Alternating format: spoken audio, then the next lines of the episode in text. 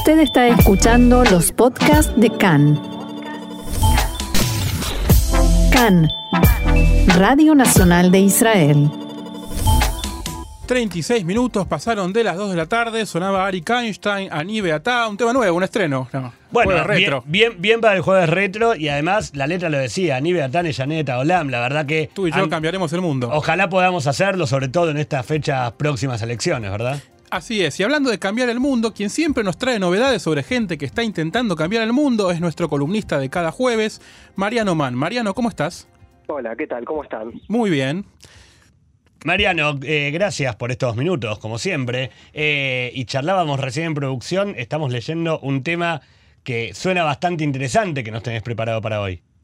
Sí, y nada, es como decían recién, es un tema, lo- le veo, le vislumbro éxito al tema Sí. que pasaron recién y, y- y sobre todo en su mensaje, hoy más que nunca eh, aquí en Israel es un poco la realidad, porque hoy vamos a hablar justamente de una startup local, una empresa emergente, como para darle la definición a startup, que eh, busca el fin de la gripe aviar y la matanza de, de los pollos. ¿Qué quiere decir esto? Hoy en día estamos viviendo en un momento de, de pandemia y años atrás hemos sufrido, por lo menos mentalmente, la amenaza de la gripe porcina o de la gripe aviar Sí. como eh, posibles pandemias. Si bien afectaron de manera más limitada que el el COVID-19 no son enfermedades que se hayan erradicado y por más que la vacuna de la gripe se actualice a diario, sigue siendo una amenaza para los seres humanos, en el caso de la gripe aviar. Pero ¿por qué también la matanza de pollos?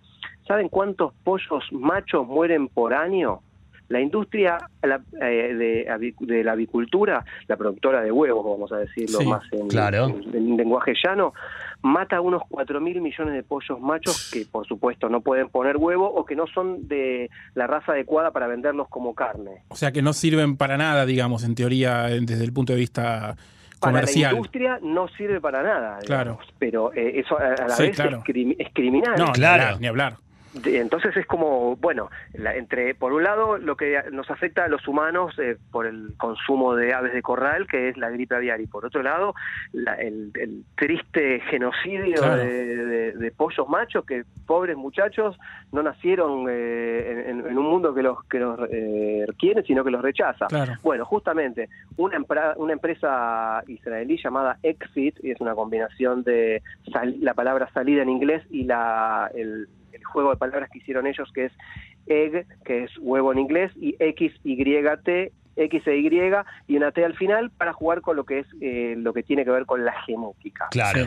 ¿Qué es lo que desarrolla esta, esta empresa? Bueno, es un- una nueva plataforma eh, que trabaja en lo que se llama silenciamiento de genes, que es algo que no es nuevo, pero sí es nuevo tal vez para esta industria, porque esto viene de una solución desarrollada justamente para proteger a, la- a- a los árboles de bananos, a las palmeras de bananos, de una enfermedad de hongos, y lo que se hace es una técnica de edición genética que no, no requiere de agregar o eliminar genes, como cuando uno habla de que a tal pollo se le agregaron eh, hormonas, Claro. se lo modificó genéticamente, y, y lo que se llama clásicamente algo transgénico. Sí. No, en este caso se trata de una edición que tiene una intervención mínima, y que explicar de qué se trata, pero que es segura y no transgénica. Quiere decir que no hay una, un agregado o se le quita algún gen para crear una criatura que no es, eh, de- digamos, definida como una criatura natural. Natural.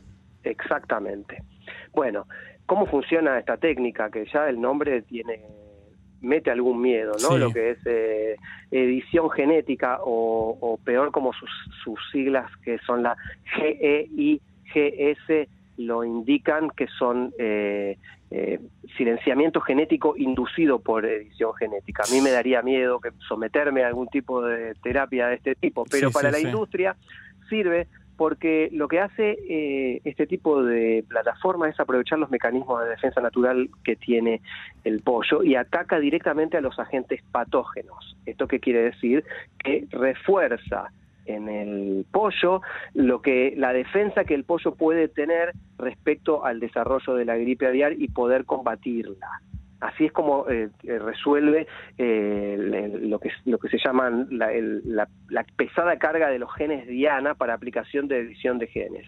¿Qué son los genes Diana? Son, si entramos en términos muy científicos es un poco complicado, pero son...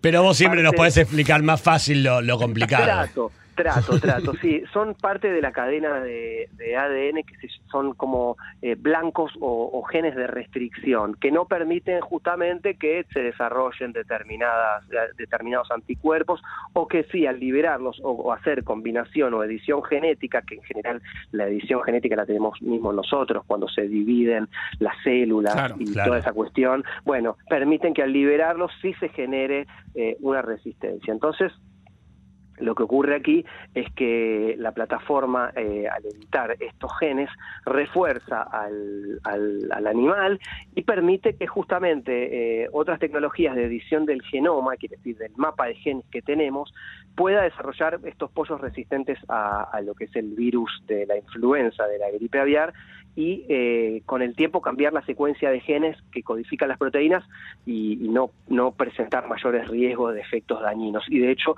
poder empezar a tener pollos eh, eh, resistentes a la gripe aviar y que no se puedan, no deban ser eliminados, porque esto tiene que ver con otra cuestión.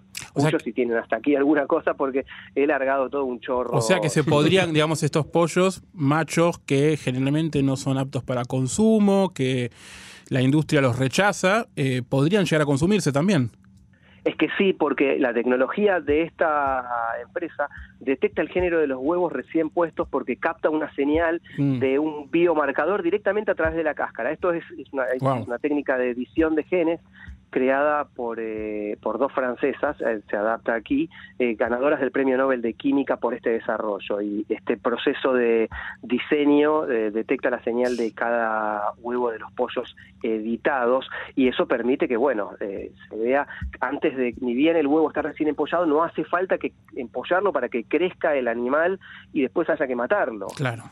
Claro, porque eh, en general los, los pollos no, no tienen una, una muerte eh, digna. No, no, no, de ninguna manera. Se los mata moliéndolos sí, sí, sí, eh, vivos. Es durísimo en la industria.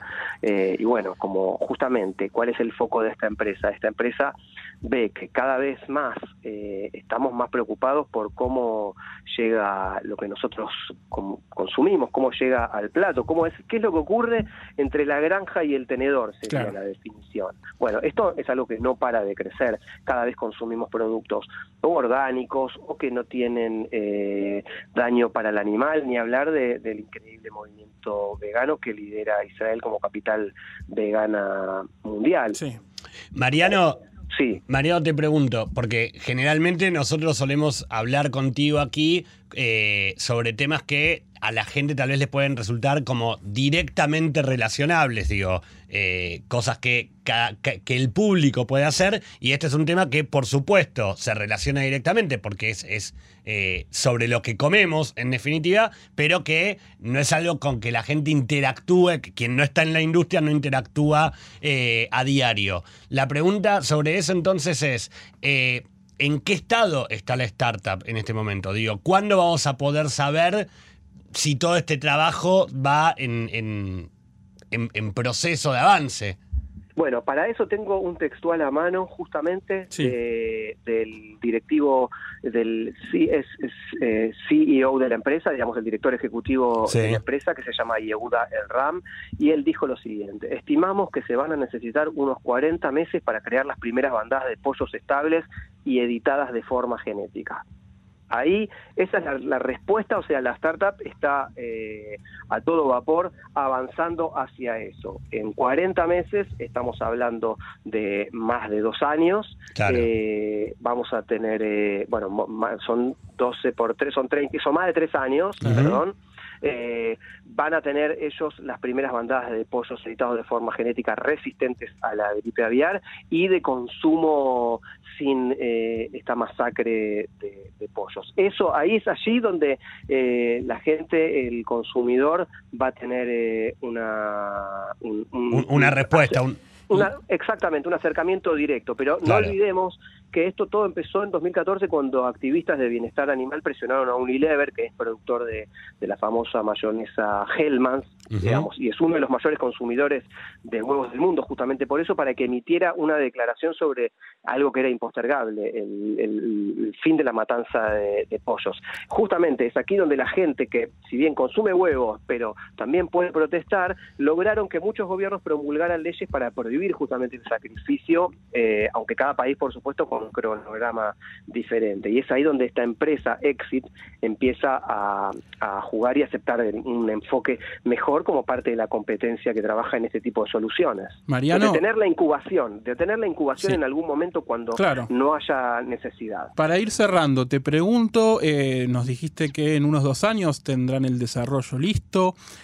¿Pensás que en cuatro, cinco años, una década, esto será escalable fácilmente como para que tal vez los gobiernos determinen que eh, esta va a ser la manera menos cruel, más humana, humana entre comillas, ¿no? Pero bueno, la manera más eh, moralmente correcta de, producir pollos? Me encantaría decir que a todo que sí. Eh, en principio, la, mejor señal que hay es esta empresa fue elegida por el MIT Solve, estamos ah. hablando del Instituto de Tecnología de Massachusetts, ni más ni menos el instituto de tecnología más importante del mundo, eh, y eligió a Exit como un equipo propio para participar de lo que es el desafío de sistemas de alimentos sustentables. Ah, es un programa anual de financiación que, y acceso a capitalistas de riesgo y expertos del MIT justamente. Esta señal indica que esta tecnología eh, tiene todo para ser eh, aprobada y convertirse en líder en lo que es la edición genética y ojalá que probablemente esto esté realmente trayendo una solución a un mercado muy cruel y que busca cada vez más sanidad. Esperemos nosotros también que sí. Mariano, como siempre, un placer conversar contigo estos minutos. Recordamos que toda la información que nos brinda Mariano viene acompañada de la gente de Israel 21C en español. Eh, y nos volvemos a encontrar contigo la semana que viene. Que así sea. Hasta la semana que viene. Gracias.